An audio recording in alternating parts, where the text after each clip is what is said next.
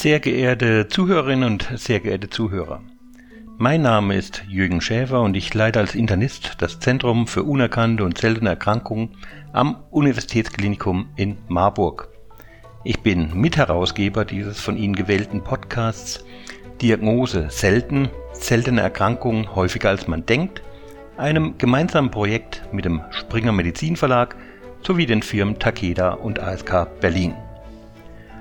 Unser heutiger Gast ist eine ganz besonders engagierte und versierte Arztpersönlichkeit, die für eine ganze Region die psychosomatische Versorgung ganz entscheidend entwickelt und mitgeprägt hat. Als erfahrene Allgemeinmedizinerin kam sie mit einem bekannten Psychotherapeuten verheiratet, erst nach einer umfassenden somatischen Grundausbildung zur Psychosomatik. Die Psychosomatik hat sie und sie hat die Psychosomatik nachhaltig geprägt und vorangebracht. Unser heutiger Gast ist Frau Dr. Beate Kolb-Niemann. Eine tolle Ärztin, verlässliche Wegbegleiterin und überaus geschätzte Kollegin.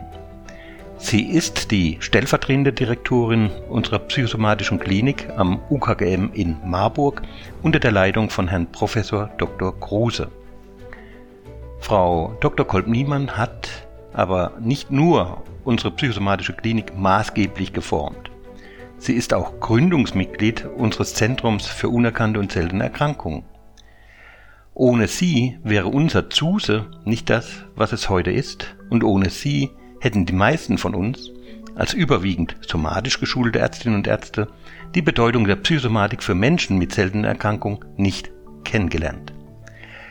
Gerade auch, weil viele Menschen mit seltenen Erkrankungen zu Unrecht in die Psycho-Ecke gesteckt wurden, ist eine enge Zusammenarbeit mit der Psychosomatik für uns so wichtig. Frau Dr. Kolb-Niemann ist zweifelsohne eine herausragende Arztpersönlichkeit und eine Wegbereiterin für die verbesserte, umfassende Versorgung für Menschen mit seltenen und komplexen Erkrankungen. Aber hören Sie selbst, was Frau Dr. Kolb-Niemann Ihnen zu sagen hat. Ein herzliches Willkommen, liebe Hörerinnen und Hörer, auch von meiner Seite. Mein Name ist Wiebke Kartmann, ich bin Medizinjournalistin und Moderatorin dieser Podcast-Serie und begrüße nun Frau Dr. Beate Kolb-Niemann zum Gespräch, die, wie Sie gerade gehört haben, eine ausgewiesene Expertin für die psychosomatische Herangehensweise an Beschwerden bei unerkannten bzw. seltenen Erkrankungen und in der Psychosomatik allgemein ist. Hallo, Frau Dr. Kolb-Niemann. Schön, dass Sie heute bei uns sind. Herzlichen Dank, Frau Kartmann. Hallo. Sie sind ursprünglich Allgemeinmedizinerin äh, und haben sich dann der Psychosomatik zugewandt. Was hat Ihr Interesse an seltenen Erkrankungen entfacht und Sie veranlasst, auch Gründungsmitglied des Zentrums für unerkannte und seltene Erkrankungen in Marburg zu werden? Ja, die Marburger Klinik für psychosomatische Medizin und Psychotherapie ist sehr eng in die somatische Umgebung integriert, also eingebunden. Wir arbeiten mit den verschiedenen Fachabteilungen äh, eines großen Universitätsklinikums wechselseitig eng zusammen. Und gerade bei unklaren chronischen körperlichen Beschwerden stellt sich differentialdiagnostisch die Frage, ob es sich um ein psychosomatisches Krankheitsbild handeln könnte, was sehr auch häufig vorkommt, oder um ein bisher unerkanntes seltenes Krankheitsbild. Und deshalb hat sich die Zusammenarbeit mit dem in 2013 neu gegründeten Zentrum für unerkannte und seltene Erkrankungen geradezu angeboten. Mhm. Als Einstieg für unsere Zuhörerinnen und Hörerinnen möchte ich Sie bitten, dass Sie vielleicht an einem Fallbeispiel äh, mal aufzeigen, welche psychosomatischen Aspekte im Kontext denn von seltenen Erkrankungen zu finden sind. Ja, die konkrete Äußerung der psychosomatischen Wechselwirkung ist natürlich vielfältig, so vielfältig wie die Erkrankungen und auch die Menschen. Die, es ist also sehr individuell, auch sehr unterschiedlich. Ich kann aber an einem Patientenfall Zusammenhänge veranschaulichen, ähm, aber das trifft natürlich nicht für alle Patienten mit seltenen Erkrankungen so zu. Ich denke jetzt an einen 50-jährigen Patienten, der mit ähm, den Zeichen einer schweren depressiven Episode und einer generalisierten Angststörung äh, zu uns in die Klinik kam. Ähm, also er schilderte in der Vorgeschichte eine seit einem halben Jahr gehende körperliche Erschöpfung, Ein- und Durchschlafstörungen, Appetit- und Gewichtsverlust, auch körperliche Symptome wie Herzrasen, ähm, Enge auf der Brust mit Schmerzen, auch ausstrahlend in den linken Arm, war aber zwei Wochen zuvor auch kardiologisch abgeklärt worden. Da gab es keinen erklärenden Befund für diese Beschwerden. Und ähm, so von seiner psychischen Anamnese her waren es die typischen Zeichen für eine Depression mit Grübelneigungen, Schlafstörungen, Verlust von Selbstvertrauen, Schuldgefühle, innere Leere. Ähm, er war auch nicht mehr in der Lage, seinen Alltag zu bewältigen, ist nicht mehr aus dem Haus gegangen, konnte kein Auto mehr fahren und hat sich auch in den sozialen Kontakten sehr zurückgezogen, war arbeitsunfähig seit einem Monat und ähm, ja, sehr verzweifelt. Ähm, dieser Patient, also es ist so, dass wir dann äh, bei diesen Patienten ähm, natürlich eine genaue Vorgeschichte erheben, die sowohl die ähm, körperliche Anamnese betrifft, als auch die psychosoziale Anamnese. Das gehört zur Psychosomatik immer dazu. Und ähm, die Anamnese des Patienten hat ergeben, dass er bis zum 17. Lebensjahr keine Erkrankungen erinnert hat ähm, dann aber, nachdem sein älterer Bruder plötzlich an einer Ortendissektion verstorben war, im Rahmen einer Familiendiagnostik mit Verdacht auf Marfan-Syndrom dann untersucht wurde und hier typische Veränderungen gefunden wurden. Dazu gehören äh, Veränderungen der Mitralklappe, ähm, auch ein, eine Aussackung, ein Aneurysma der Aorta ascendens, also der aufsteigenden Hauptschlagader, äh, orthopädisch eine Trichterbrust, Verkrümmung der Wirbelsäule, ähm, eine Kieferfehlstellung, äh, Augenveränderungen und ähm, auch ein, eine lumbosakrale Duraktesie nennt man das. Ähm, das ist ein Vorfall der Hirnhaut im Bereich von Kreuz- und Steißbein. All diese Befunde äh, sprachen sehr für das Vorliegen einer seltenen äh, erblichen Erkrankung, also das Marfan-Syndrom und das wurde auch genetisch später ähm, bestätigt, so dass der junge Patient mit 17 Jahren plötzlich mit dieser Diagnose konfrontiert war und äh, eben auch noch den Verlust des älteren Bruders zu ähm, äh, bewältigen hatte. Ja, zur sonstigen ähm, seiner, seiner äh, Biografie berichtete er ein äh, doch sehr ähm, äh, strenges und einengendes Elternhaus. Und äh, er berichtet, er erinnerte sich auch, dass er äh, in der Schule wegen seiner äußeren körperlichen Veränderungen, hm, heute würde man sagen, gemobbt wurde. Er war Außenseiter, er wurde gehänselt, er wurde in, sage ich mal, im Sport auch nicht in die äh, Gruppen bei Mannschaftssport äh, gewählt und äh, sei daher ein sehr schüchternes Kind gewesen. Die Schule sei ihm schwer gefallen. Er sei häufig mit Ängsten und Bauchschmerzen auch dorthin gegangen. Und wichtig noch äh, in diesem Zusammenhang ist, dass äh, der Vater dann früh verstarb, als der Patient 14 Jahre alt war. Es hieß damals plötzlicher Herztod.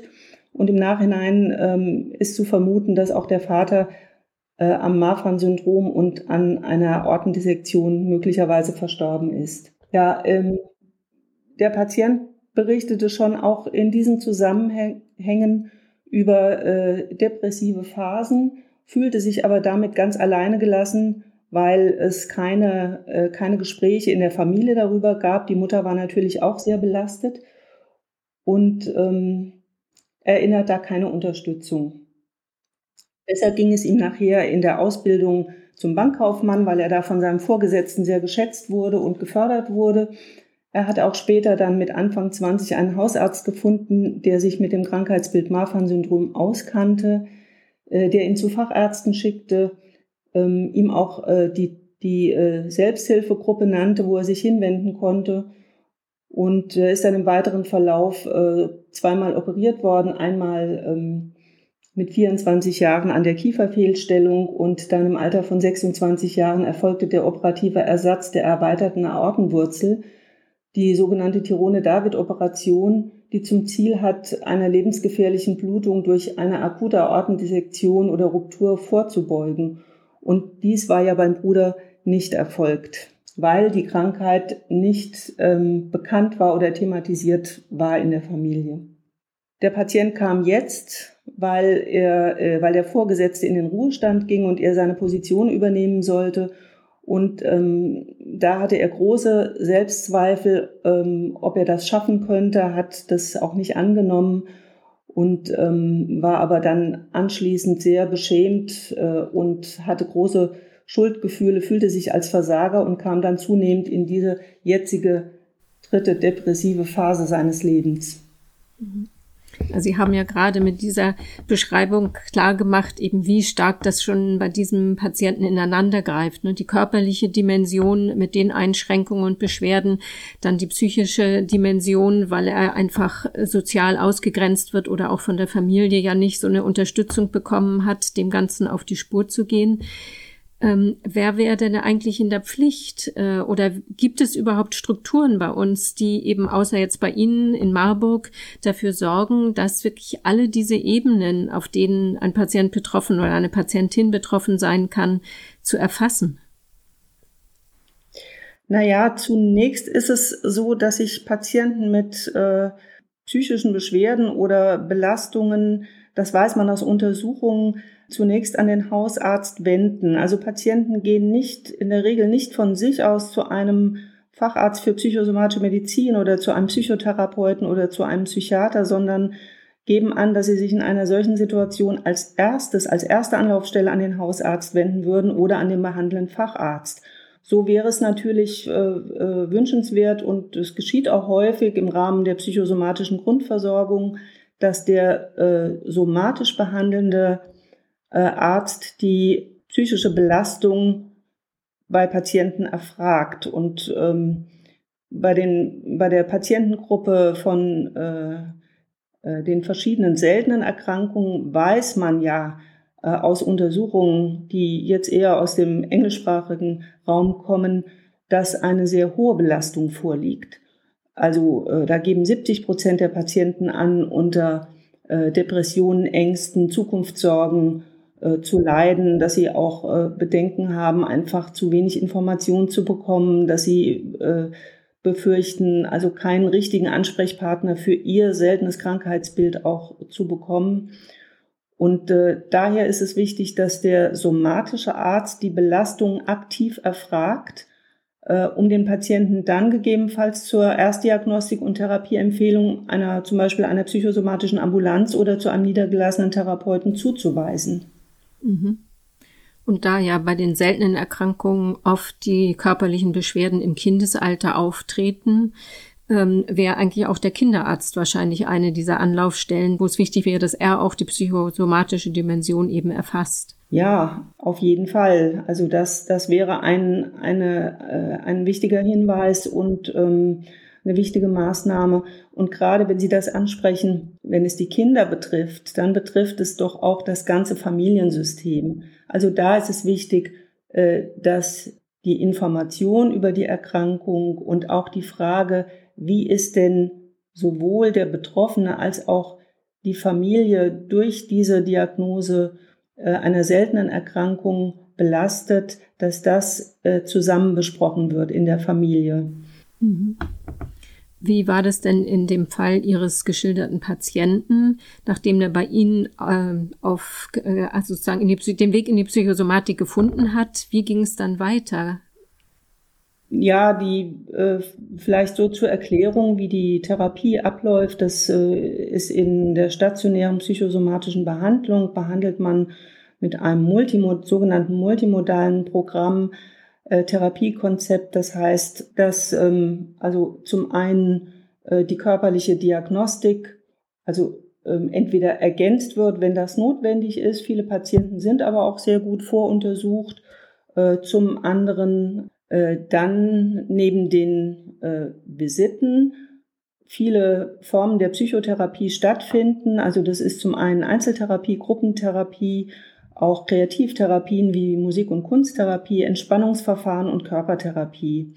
Das sind so die Maßnahmen, die man in einem, ähm, sage ich mal, mehrwöchigen Aufenthalt durchführt, äh, um ja gemeinsam mit dem Patienten zu verstehen, wie in seinem Fall die Wechselwirkung zwischen dem körperlichen und dem seelischen Befinden aussehen? Denn äh, ähm, es gibt da keine Einbahnstraße.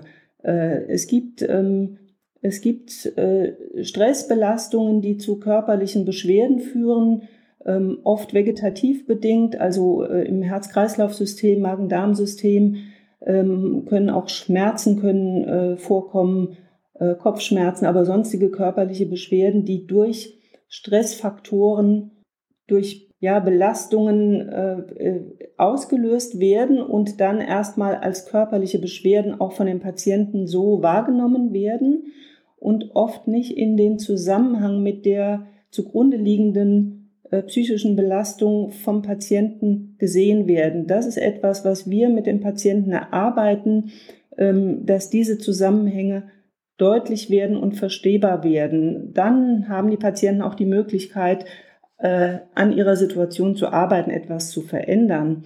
Und ähm, gleichzeitig wissen wir aber, dass körperliche Beeinträchtigungen eben zu äh, äh, psychischen Belastungen führen können, die ähm, bis hin zu äh, schweren Depressionen und auch suizidalen Gedanken, ähm, Suizidalität führen können. Also so geben ja auch Patienten mit seltenen Erkrankungen in einer Untersuchung an, äh, aufgrund ihrer seltenen Erkrankungen äh, schon einmal suizidale Gedanken gehabt zu haben. Äh, das, das war bei einer Befragung, waren das immerhin 36 Prozent der Patienten. Es klingt auch, als wenn das ein wirkliches Umdenken ja dann in der Herangehensweise an solche Verläufe äh, geht, denn äh, weil man wirklich immer wechselseitig sowohl die psychische Dimension als auch die somatische betrachten muss. Ähm, was müsste sich denn da ändern im Gesundheitssystem, dass das auch in den Köpfen der Ärzte ankommt und auch von den Strukturen her möglich ist? Naja, äh, das, was äh, auch unser Patient am Ende der Behandlung gesagt hat, äh, wäre, das kann man, glaube ich, auch verallgemeinern, dass er sagt, er hätte sich gewünscht, dass ähm, die, das Bewusstsein für das Vorliegen der psychosozialen Dimension mehr im, in den Köpfen auch der Behandler wäre, also in seinem Fall gewesen wäre und ähm, äh, dass äh, diese Dimension, die psychosoziale Dimension, äh, von Anfang an in die Diagnostik und auch in, die, in den therapeutischen Weg mit einbezogen wird. Ähm, das, was die Patienten erleben oder manchmal erleben, ist ja, dass eher sozusagen entweder auf das Körperliche oder auf das Psychische geschaut wird. Und die Befürchtung von Patienten besteht ja immer darin, wenn einmal eine äh, ähm, psychosomatische Diagnose gestellt wird, dass dann nicht weiter nach äh, möglichen körperlichen Verursachungen geschaut wird, also dass der Körper vernachlässigt wird. Ähm, das ist, das ist äh, aber in der Psychosomatik nicht die Herangehensweise. Ja, man sagt in der Psychosomatik, äh, es heißt nicht dem Körperlichen weniger, sondern eben einfach dem, der Psyche mehr Aufmerksamkeit zu schenken. Diesen Gedanken, dass man, dass man weiß, dass man äh, diese beiden Dimensionen nicht voneinander trennen kann, das wäre wichtig, dass das im Gesundheitssystem immer einen Platz hat auch. Mhm. Also, dass es nicht mehr so ist, wenn man somatisch nichts nachweisen kann, dann zu sagen, das ist psychisch bedingt. Und dann ist das eigentlich eben für viele wie eine Art Abwertung, dass sie mit diesem Label leben müssen und keiner ja. sich mehr wirklich um sie kümmert, sondern es ist wirklich der Aufruf dazu, immer beide Dimensionen anzugucken und äh, wirklich dem Ganzen auf beiden Schienen an die, bis zur Wurzel zu folgen. Naja, äh, wenn man körperlich nichts findet, dann, dann im Sinne einer Ausschlussdiagnose zu sagen, dann muss es psychisch sein, das ist auch nicht richtig. Das, äh, also richtig wäre, dass man, wenn man körperlich nichts findet, äh, für ein Beschwerdebild, dass man erstmal sagt, wir haben hier ein unklares Beschwerdebild. Jetzt gibt es also diese Diagnose unklar, kann man in unserem Gesundheitssystem nicht stellen. Ähm, das führt oft dazu, dass dann eine, äh, weil man, weil man irgendeine Diagnose verschlüsseln muss sozusagen, dass man dann eher eine somatoforme Störung verschlüsselt. Aber auch ein psychosomatisches Krankheitsbild muss erstmal abgeklärt werden, ob es denn wirklich vorliegt. Ja, das, äh, äh man kann den Verdacht haben, aber dann muss man es ähm, professionell auch abklären und diagnostizieren ähm, und die äh, Zusammenhänge auch nachweisen. Also ich kann mich da auch an, äh, an Patienten erinnern, das ist schon sehr lange her, das ist schon über 20 Jahre her, aber da hatten wir mehrfach auch junge Patientinnen, äh, die mit somatoformen Bauchschmerzen eingewiesen wurden und ähm, äh, die psychosomatische Diagnostik aber ähm, keine, keine ausreichende ähm, Erklärung für diese Form äh, der Beschwerden ergeben hat. Und wir haben dann nochmal äh, ergänzende Untersuchungen durchgeführt, also zum Beispiel auf äh, Porphyrie, wenn das in der Vor im Vorfeld nicht geschehen war, ähm, und auf ähm, C1-Esterase-Inhibitormangel. Und äh, ich erinnere mich, dass dann bei diesen jungen Frauen auch die Diagnose eines äh, hereditären Angioödems gestellt wurde und man damit eine Erklärung hatte für die Beschwerden und ähm, aber auch eine Behandlungsmöglichkeit äh, und dass ähm, dann damit auch äh, den Patienten doch geholfen war. Gleichzeitig weiß man, dass beim hereditären Angioödem auch im Einzelfall psychische Faktoren, also Stressfaktoren, das Krankheitsbild triggern können. Also man sieht, wie komplex diese Zusammenhänge sind und dass man äh, immer mit beiden Augen, also mit dem, mit dem somatischen und dem psychischen Auge, die Patienten betrachten muss. Mhm. Und es kam ja auch rüber, dass sich auch der Patient dadurch unterstützt fühlte, auch selber eben zu lernen, es von mit durch beide Augen zu betrachten und vielleicht damit auch sein Leben besser so zu leben, dass er nicht unnötige Trigger auch ähm, sozusagen hervorbringt. Ne?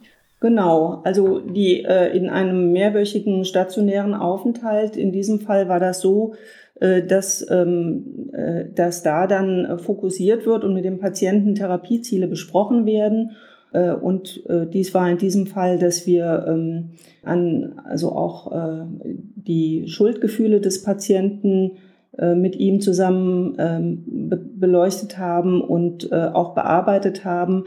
In diesem Fall hat der Patient sich große Vorwürfe gemacht, dass der Bruder verstorben war und er sozusagen, also die Schuld des Überlebenden nennt man das, ähm, dann auch an sein Selbstwertgefühl an äh, ja, seiner Abgrenzungsfähigkeit äh, gearbeitet haben äh, in der Zeit und auch ein, an seinem Umgang mit der Erkrankung, so dass er sich doch ähm, insgesamt sehr stabilisiert gefühlt hat und ähm, mit äh, anderer Zukunftsperspektive auch äh, das Krankenhaus verlassen konnte.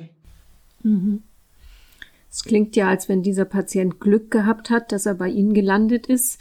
Wie realistisch ist denn, äh, dass solche Patientinnen und Patienten ähm, eine Chance haben auf eine so psychosomatische Mitbetreuung und eben damit eine umfassende Betreuung und auch erstmal Diagnostik ähm, aller Aspekte ihres Krankheitsbildes? Also man muss vorweg sagen, dass es in Deutschland ein sehr differenziertes Angebot an psychosomatischer Versorgung gibt, angefangen von der psychosomatischen Grundversorgung durch die niedergelassenen Haus- und Fachärzte, ähm, dann über die ambulant tätigen ärztlichen und psychologischen Psychotherapeuten. Es gibt psychosomatische Ambulanzen bis hin dann zu psychosomatischen Fachkliniken für bestimmte Krankheitsbilder, also zum Beispiel Essstörungen oder Traumafolgestörungen.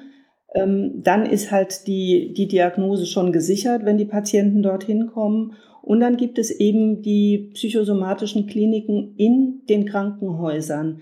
Also dort, wo man vielleicht auch ähm, Patienten, bei denen ein, ein chronisches und äh, chronisches körperliches Krankheitsbild äh, oder ein komplexes Krankheitsbild vorliegt, man äh, mit den somatischen Fachkollegen und den psycho psychosomatischen äh, Kollegen Hand in Hand arbeitet. Also äh, ein Beispiel jetzt aus, den, aus dem Gebiet der nicht seltenen Erkrankungen ist zum Beispiel Patienten, die an Diabetes erkrankt sind und äh, gleichzeitig auch äh, an einen, einer depressiven Erkrankung leiden. Da weiß man aus Untersuchungen sehr gut, dass nicht nur die, nicht nur die Lebensqualität dieser Patienten erheblich eingeschränkt ist, sondern auch die ähm, Mortalität, äh, also die Mortalität höher ist bei diesen Patienten, wenn nicht beide Seiten, also der Diabetes und die Depression, äh, gemeinsam behandelt werden. Wir sprechen von, bei diesen Therapien von ähm, also in der Diagnostik und in der Therapie von Simultandiagnostik und Simultantherapie. Das heißt, dass die gleichzeitige äh, körperliche und psychische Diagnostik und gleichzeitige körperliche und psychische Behandlung der Patienten. Und sehen Sie, dass diese aus, also die Strukturen dafür ausreichend vorgehalten werden in Deutschland? Also Sie haben gesagt, es gibt viele psychosomatische Anlaufstellen. Ähm, aber offenbar ist die Vernetzung, dass die Hausärzte, die eben bei solchen Krankheitsbildern äh, oder chronisch bestehenden körperlichen Beschwerden noch wenig einbeziehen. Ähm, das Wichtige ist, wie gesagt, dass das Bewusstsein da ist und, ähm, und äh, dass man weiß, dass die Patienten oft äh, Scheu haben, von sich aus ihre psychosozialen äh, Belastungen anzusprechen, dass, dass man also äh, fragt, wir haben ja im Bereich der Psychoonkologie da ein, ähm, ein, ein ganz strukturiertes Vorgehen. Also in den äh, Comprehensive Cancer Centers ist es so, dass, ähm, dass die Patienten, die eine Krebserkrankung haben, alle hinsichtlich einer psychischen Belastung auch einem Screening unterzogen werden, also mit einem kurzen Fragebogen auch äh, auf äh, Depressionen, Ängste hin, äh, weitere Belastungen befragt werden und man dann äh, man weiß, dass 30 Prozent der Patienten mit einer Krebserkrankung auch äh, so belastet sind, dass sie einer Therapie bedürfen, einer zusätzlichen Psychotherapie, dass man die auch detektiert, äh, identifiziert und dann einer entsprechenden, automatisch einer entsprechenden Behandlung zuführt. Also diese Patienten werden dann nach dem Screening konsiliarisch in der Psychoonkologie vorgestellt und man könnte sich vorstellen, dass ähm, dies auch ein Weg wäre bei Patienten mit komplexen Erkrankungen, chronischen Erkrankungen und mit eben gerade bei den Patienten mit seltenen Erkrankungen, dass von Beginn an eben da auch über ein Screening diese ähm, Fragen erfasst werden. Mhm. Wie beurteilen Sie die Situation im Moment denn von diesen Patientinnen und Patienten? Was hat sich bei Diagnostik, Therapie, Prognose, Lebensqualität in den letzten zehn Jahren getan? Ja, ich, wenn ich mal so meine, meinen äh, Weg äh, zurückblicke, also da denke ich, dass ich in den äh, in den letzten 35 Jahren, die ich überblicke, in den diagnostischen und therapeutischen Möglichkeiten ähm, und durch die Ausbildung von Spezialisten und Zentren für die Patienten deutlich verbessert hat. Das Beispiel mit den ähm, Patientinnen mit, mit Bauchschmerzen, bei denen wir dann nachher eine Porphyrie oder eine, ein hereditäres Angioödem diagnostiziert haben, das ist ein älteres Beispiel. Das habe ich zum Beispiel jetzt in den letzten Jahren so nicht mehr erlebt, so dass man davon ausgehen kann, dass doch die Diagnostik da sehr viel besser geworden ist. Andererseits muss man sagen, dass für die Patienten mit seltenen Erkrankungen auch andere Patienten mit komplexen Krankheitsbildern anders als im jetzigen Fallpauschalensystem einfach mehr Freiraum und Zeit für eine tiefergehende Diagnostik der komplexen Zusammenhänge gegeben sein muss. Vielleicht könnte man die Problematik von Patienten mit seltenen Erkrankungen auch noch mehr in die Lehre der Medizinstudierenden und auch mehr in die Aus- und Weiterbildung der Ärzte und der Psychotherapeuten einbinden. Mhm. Mhm. Wenn Sie jetzt die Chance hätten auf ein Mittagessen mit dem jetzigen Gesundheitsminister und ja auch Kollegen, äh, was würden Sie denn ihm gegenüber für Wünsche äußern, was sich tun müsste, damit ähm, eben diese psychosomatische Herangehensweise und eben auch die Strukturen für eine bessere Versorgung der Patienten äh, entwickelt werden?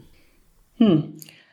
Naja, die Zahlen, die ich genannt habe, ähm, die kommen aus USA und aus England. Also wir haben hier in Deutschland eigentlich äh, noch einen sehr großen Forschungsbedarf, wie sich Stress in körperliche Beschwerden niederschlägt und umgekehrt, wie seltene Erkrankungen und andere chronische Erkrankungen sich auf die psychische Entwicklung der Betroffenen auswirken.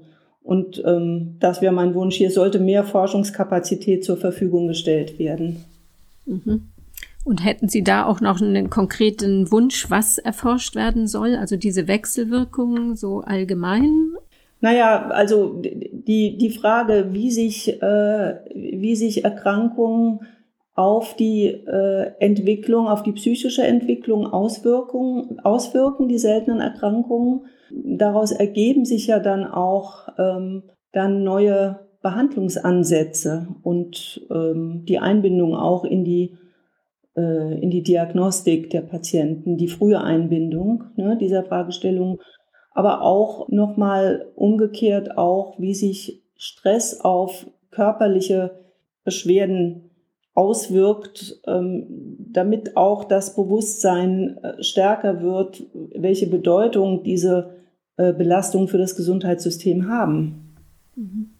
Ja, damit sind wir am Ende des heutigen Podcasts angekommen. Also ein vielen Dank an Sie, Frau Dr. Kolb-Niemann, für diesen interessanten Einblick, äh, ja, wie man eben komplexen Krankheitsbildern, wie sie in der Psychosomatik vorkommen oder auch bei seltenen Erkrankungen überhaupt dann auf die Spur kommt und die korrekte Zuordnung macht. Und ja, ich wünsche Ihnen weiterhin viel Erfolg bei Ihrem Einsatz für dieses Fachgebiet und wünsche Ihnen weiter alles Gute.